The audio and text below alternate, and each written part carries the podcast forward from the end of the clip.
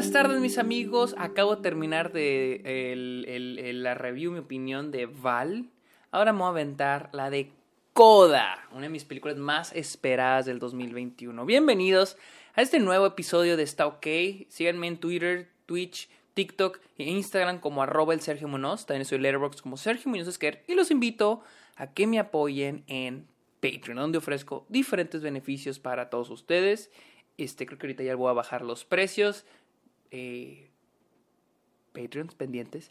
Así que voy a hablar de esta película que se llama Coda. Como siempre, yo inicio eh, hablando de lo que yo sabía de la película. Y es de que Coda, eh, yo supe la existencia de esta película cuando llegó a Sundance. Yo quería ver algunas de las películas de Sundance, pero no alcancé a ver esa. Entonces, creo que fue la que ganó ese, este año. Y pues es una película que yo en serio sí quería ver. Después se anunció que Apple TV, eh, Apple la había comprado. Y pues ya llegó, llegó, ya está disponible en Apple TV Plus. Creo que así se llama esa pinche plataforma. Y yo la vi, tuve la oportunidad de verla en el cine. Acá sí llegó a los cines. Este, así que tuve la oportunidad de verla en el cine. Así que vamos a hablar de Coda. Siempre, siempre que... Siempre que vemos películas predecibles o clichés, feel good movies, tendemos a decir que es una mala película. Interesantemente, esta película tiene algunos toques muy clichés, muy predecibles, pero demuestra que aún así puede ser una muy, muy, muy buena película. Coda trata la historia de Ruby, una chica que es parte de una familia de personas sordomudas. Este, toda su familia, su papá, su mamá y su hermano. ¿sí? Su familia tiene un negocio de pesca. Y pues vamos a ver diferentes tramas durante toda la película. Por ejemplo, su familia va, eh, el negocio de, de, su familia está en riesgo. Este, en la escuela ella se da cuenta de que quiere cantar y quiere entrar a la universidad y dedicarse al canto. Esas son las tramas principales. Lo que más me gustó y es de que sí, esta película tiene un chingo de momentos que te vomitaría. O sea, los típicos momentos que si estuviera en otra película me vomitaría de lo... Ah, de lo... ¿Cómo se dice?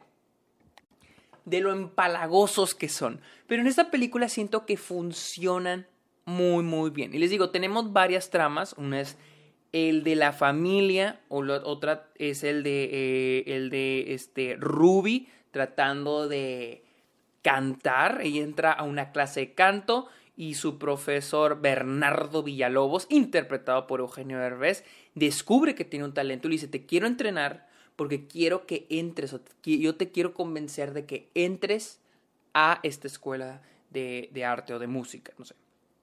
Eh, tenemos esa trama. Y luego tenemos la trama un poquito. Esta es, este es, mi, es mi, la que no me encanta tanto. Es la trama romántica de Ruby. Pero ahorita hablaremos de eso. Las actuaciones son excelentes. No, o sea. No es pedo. Están excelentes. Pero es que también la escritura de los personajes es muy, muy buena. Desde nuestra protagonista, Ruby, interpretada por Emilia Jones, hasta toda su familia, Marley Martin, Troy Kutzer y Daniel Durant, quien es su hermano, su papá, quien es Troy Kutzer, son muy buenos. O sea, y debo decirlo, la mejor, es que es muy difícil, o sea, es que la mejor parte es los personajes, los personajes en situaciones, porque les digo, la película te las hueles en que va a acabar, o sea, es muy predecible. Pero los pequeños momentos es lo que hacen a la película. Los pequeños momentos, las pequeñas interacciones, cuando la familia está junta comiendo, las conversaciones, cuando su hermano está buscando novia, que a la hermano que a la mejor amiga de Ruby le gusta a su hermano.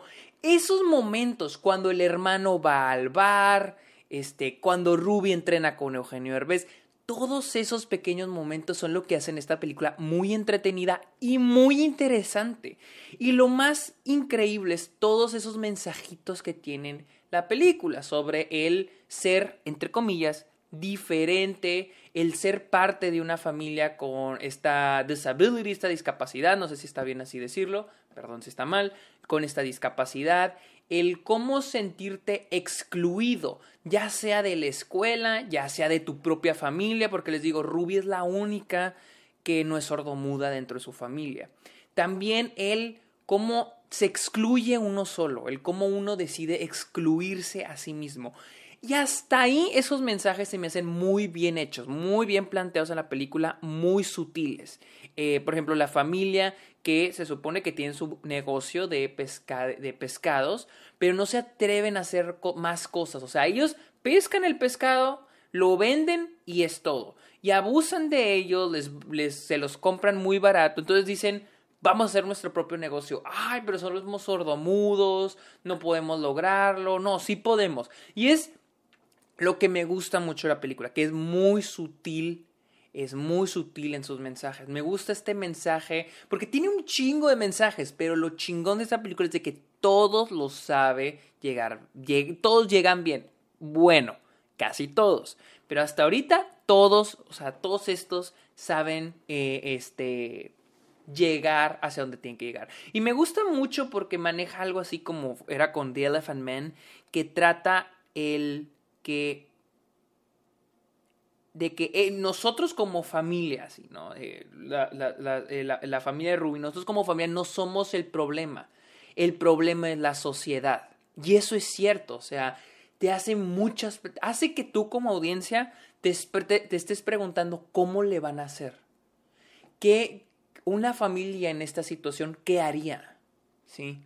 Ella quiere ir a la universidad, pero ellos dependen de que ella les traduzca a los que no saben hablar lenguaje de señas. Ellos dependen de ella. Y el hermano, tenemos este lado, tenemos el hermano que él dice, es que sí podemos, o sea, sí lo podemos lograr, no tenemos que depender de ti. Es muy buena esta película, porque les digo, el, el, este, el antagonista de esta película son los obstáculos. Ah, y muchas veces los obstáculos que uno mismo se pone y está súper bien planteada. Les digo, todas esas, estas dos tramas que es lo de la familia y lo del canto se me hace muy padre. Ahora, mi pero con esta película es la trama, la tercera trama, que es una trama eh, romántica no me encanta, porque les digo, la película de inicio, sí, Lolo se siente muy cliché, este, Rubí está en prepa, le hacen bullying por lo de su familia, se mete a una clase porque el chavo que le llama la atención está en esa clase, y luego, o sea, sí se siente muy cliché. Y hay momentos donde la película toma caminitos dentro de esa trama para poder dar un mensaje, que es dentro de lo del bullying, ¿Qué es de esta idea de que es que tu familia es, de que la, idea de que tienes, de que tu familia a veces te castra, porque a veces nuestra familia nos castra, pero no te das cuenta de lo que tienes. Esta idea de que no te das cuenta de lo que tienes, de que hay personas que tal vez están peor, pero este mensaje está muy en tu cara. O sea, siento que, siento que con esta trama, no sé si este, quien está detrás de la película, que no sé si es un director o directora, Um, Heather ah, es una directora. No sé si ella literal quería cubrir la mayor cantidad de mensajes, pero estos se sienten ya de más. Siento que, siento que se puede eliminar toda esta trama romántica. el hecho de que ella quiera entrar por... Me, me, gusta la idea de que ella quiera entrar, no me molesta tanto el que quiera entrar por él y que eso ya vaya cambiando, o sea, ya no es un objetivo el, el, el que sea su novio. O sea, por unas razones que ocurren durante la película. Pero sí, no me encanta el que la película sí se dedique a crear una trama sobre las relaciones entre estos dos personajes. Acepto, digo, bueno, ella entró ahí por él, pero ya después, digamos, desaparece ese personaje, ¿no? O sea, X, ya no es parte de la trama principal. Pero no, se vuelve parte principal de la película, el personaje del, del chico. Y no soy muy fan, les digo, no soy muy fan de esa trama. Por el, el romance se me hace muy extra. Los mensajes de, la, de, esa trama, los mensajes que tiene de lo de, del bullying, del ser diferente, del que te avergüence tu familia. están muy en la cara, esos son los menos sutiles. Y les digo, esta trama se puede eliminar completamente de la película y sigue funcionando muy bien. El final, les digo, es muy predecible, es un final casi estilo Disney, pero funciona excelente por el planteamiento, los planteamientos que va creando la película a lo largo de la historia. Les digo, las actuaciones son muy buenas, son excelentes.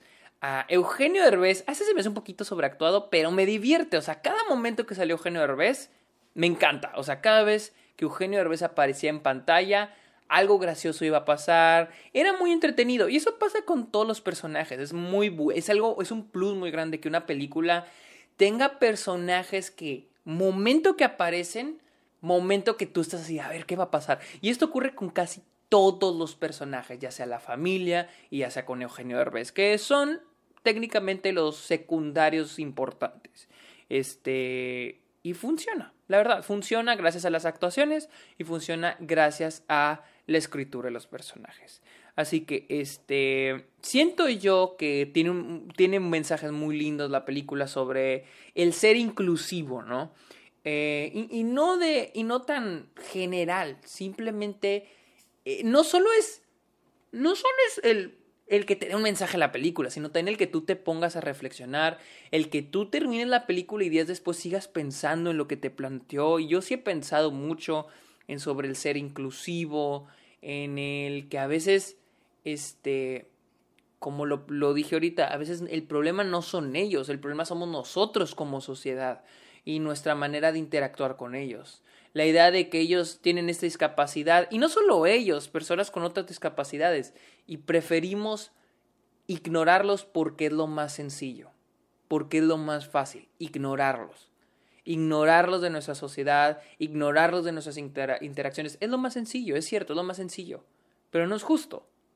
Y creo que esta película replantea esa reflexión, esa idea sobre el ser inclusivo. Este. Así que sí. Coda sí es una muy buena película. No me decepcionó. Está muy chida está ahorita en cines en Estados Unidos, en cines selectos, y está en Apple TV Plus o como sea que se llame la plataforma streaming de Apple, para que la vean Coda, una de las mejores películas del año, creo que ganó en estoy casi seguro que ganó en Sundance, vayan a verla, así que síganme en Twitter, TikTok, Twitch y en Instagram como arroba el Sergio Muñoz, también estoy en Letterboxd como Sergio Muñoz Esquer, y finalmente los espero en Patreon. Así que amigos, Muchas gracias por escuchar este episodio, ¿está ok? Pórtense bien, me voy a tragar. Bye.